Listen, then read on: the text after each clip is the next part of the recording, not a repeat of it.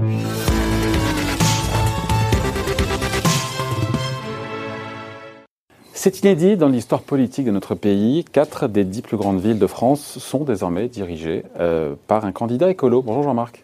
Bonjour David, bonjour. Jean-Marc Vittori, éditorialiste aux échos. Bon, jusque-là, il n'y a pas de contradiction apparente, euh, Jean-Marc. C'est juste un choix politique qui est fort. Oui, oui, c'est un choix politique fort euh, qui s'inscrit dans une tendance longue avec des hauts et des bas des, écolos qui constituent un mouvement politique souvent très diversifié avec beaucoup de débats internes. là, ils arrivent en tête dans quatre des des dix plus grandes villes euh, françaises. Euh, ça va changer des choses, ça va être intéressant à, suivre. Et moi, voilà, les Français ont, voté vert. Alors on peut dire qu'ils n'ont pas été nombreux euh, à voter vert puisqu'il y a eu beaucoup d'abstention, mais parmi ceux qui sont exprimés, il y a clairement eu un vrai engouement, au moins dans les grandes villes, pour des maires verts. Voilà. Sauf que dans le même temps, et c'est là où vous pointez cette contradiction, dans le même temps, on l'a souvent dit, de plus en plus, euh, voilà, le confinement oblige, de plus en plus de citadins euh, veulent se mettre au vert, veulent, sont prêts à faire plus de kilomètres, voire même à déménager pour avoir un appartement plus grand, une maison plus grande, avoir une terrasse, un mhm. balcon, que dis-je, un jardin. Et ça, pour vous, et là la contradiction, ça, c'est pas un choix vert. Voilà, alors les Français hein, veulent du vert, ils veulent du vert, ils ont voté vert, et puis on a de plus en plus qui euh, veulent s'installer au vert pour deux bonnes raisons. Hein. Premièrement, le confinement a été long, a été pénible. Surtout qu'en plus, il a fait très beau pendant ce, mois de mars, d'avril. On a eu un temps extraordinaire. Les gens se sont retrouvés coincés chez eux. Euh, et puis, ils ont découvert que leur maison, euh, quand on y passe beaucoup de temps, c'est pas très agréable. Euh, il faut y travailler, donc on a souvent besoin d'une pièce de plus. Et puis, on aimerait bien être dehors. Alors que dès que vous sortez dehors, il y a un policier qui vous demande si vous avez une attestation. Donc voilà, les Français veulent il y, en a beaucoup qui cherchent une maison, qui cherchent à, s'agrandir. Et pour s'agrandir, il faut aller moins cher. Pour aller moins cher, il faut sortir des villes pour aller plus vers les, vers les campagnes. C'est un mouvement qui est très ancien hein, en France. On a un phénomène qu'on a appelé de périurbanisation ou de rurbanisation euh, depuis euh, plusieurs euh, décennies. Et, ça pose tout de même une vraie question. Parce que quand vous allez vous installer à la campagne... Oui, est-ce que je vous coupe Juste, je vous coupe parce que on est dans l'intention aujourd'hui. De là avoir une horde de citadins quitter en masse les grandes villes pour la campagne, pardon, mais c'est pas encore fait. Il y a, les, il y a ce qu'on aimerait faire et puis le principe de réalité. Oui, bien sûr. Il y a, mais, mais il y a beaucoup de forces qui vont, qui vont pousser des gens. Parce qu'il y a le confinement. Euh, il y a, il y a le télé, voilà. La deuxième chose, c'est le télétravail. Les gens ont découvert, beaucoup de gens, hein, un, un, actif sur quatre, en gros, en France, a découvert qu'il pouvait travailler de chez lui. Et, avant, c'était euh, euh, interdit euh, juridiquement ou formellement par toute une série de, mesures. Les entreprises n'avaient pas très envie de laisser leurs salariés. Ou alors à dose totalement homéopathique. À dose homéopathique, très contrôlée, au plus un jour par semaine. Et, là, du jour au lendemain, il a fallu que tout le monde, tous ceux qui pouvaient, télétravaillent. Hein. Donc, encore une fois, ça a été un actif sur quatre. C'était un mouvement absolument massif. Et donc, il y a beaucoup de, de, Françaises et de Français qui font chaque jour une heure, deux heures, trois heures de transport en commun pour aller travailler qui ont découvert que ben, ils pouvaient aussi bien travailler de chez eux. Alors peut-être pas tout le temps, mais ne serait-ce que euh, deux jours par semaine, trois jours par semaine, ça change complètement la vie. Et, et donc euh, euh, à partir du moment où vous allez au, au, travail moins souvent, vous pouvez vous permettre d'être plus éloigné de votre travail.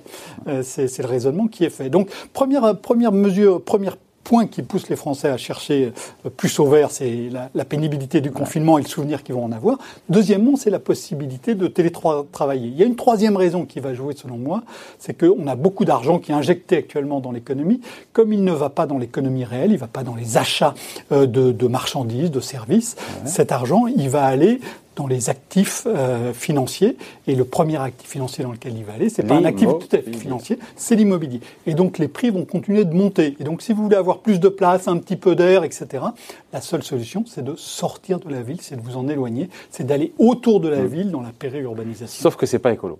Sauf que, sauf que c'est pas écolo. Bah, il y a une première raison qui est assez simple à, à comprendre, hein, c'est que si vous mettez cinq maisons les unes sur les autres, ça s'appelle un immeuble, ben, c'est plus facile à chauffer que euh, quand vous avez cinq maisons qui sont euh, disséminées, parce que vous avez, vous avez, l'énergie se, se, se, garde plus facilement, même si maintenant on sait faire des maisons zéro énergie, ça coûte, ça coûte cependant très cher et euh, on n'a pas encore les compétences parmi les entrepreneurs, il n'y a pas encore assez de compétences.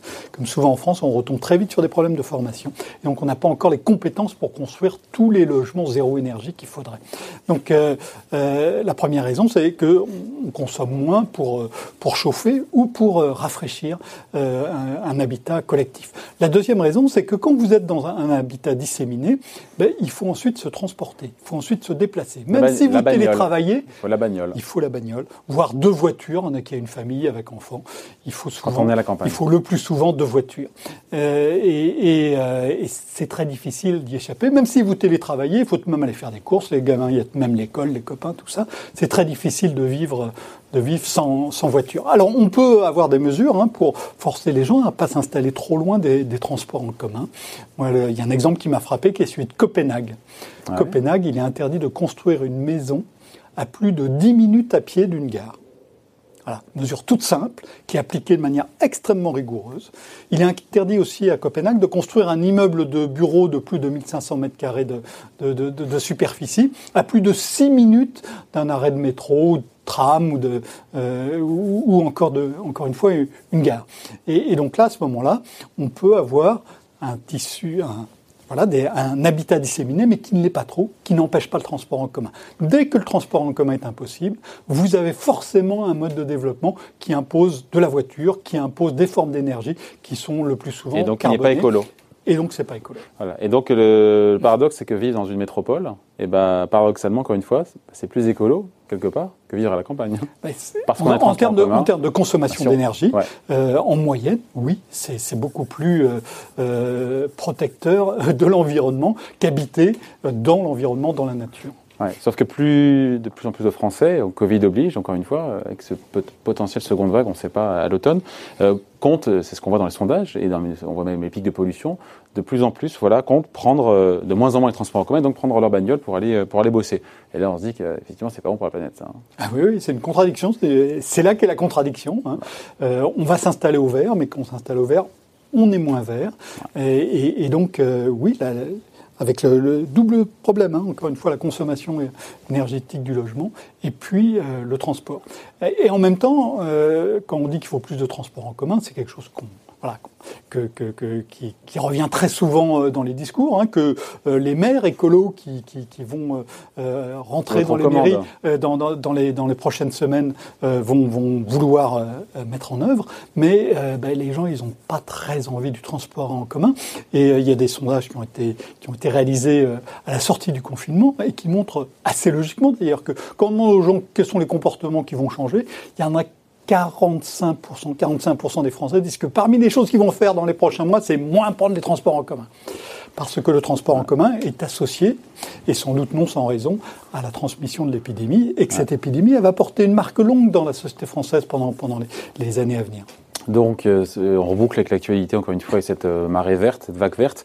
Beaucoup de défis, de contradictions à dénouer pour euh, ces nouveaux maires verts oui, oui, moi je trouve que c'est un très beau chantier, très beau chantier pour eux. Ils peuvent euh, puiser hein, dans, la, dans la boîte à outils de la, de la convention euh, citoyenne pour le, pour, pour le climat, puisque euh, les citoyens se sont penchés sur cette question-là. Ils font des propositions de, de, de, de réinventer une ville plus compacte, une, des formes d'urbanisation plus compactes, de ne plus laisser le, le l'étalement urbain se, se, se, propager. Et donc, il y a un certain nombre de propositions qui peuvent, qui peuvent être, être prises. alors, évidemment au niveau national, mais aussi par les élus locaux qui eux, ont une vraie responsabilité hein, dans, cette, dans, dans, cet étalement urbain. Les permis de construire, ils ont bien été accordés, ils ont été accordés par des maires, donc ils jouent un rôle absolument central dans cette évolution. Mais les maires écolos, ils n'ont pas été élus dans les villes moyennes, ils ont beaucoup été élus dans les grandes villes qui ont moins de pouvoir sur ces constructions euh, dans les champs.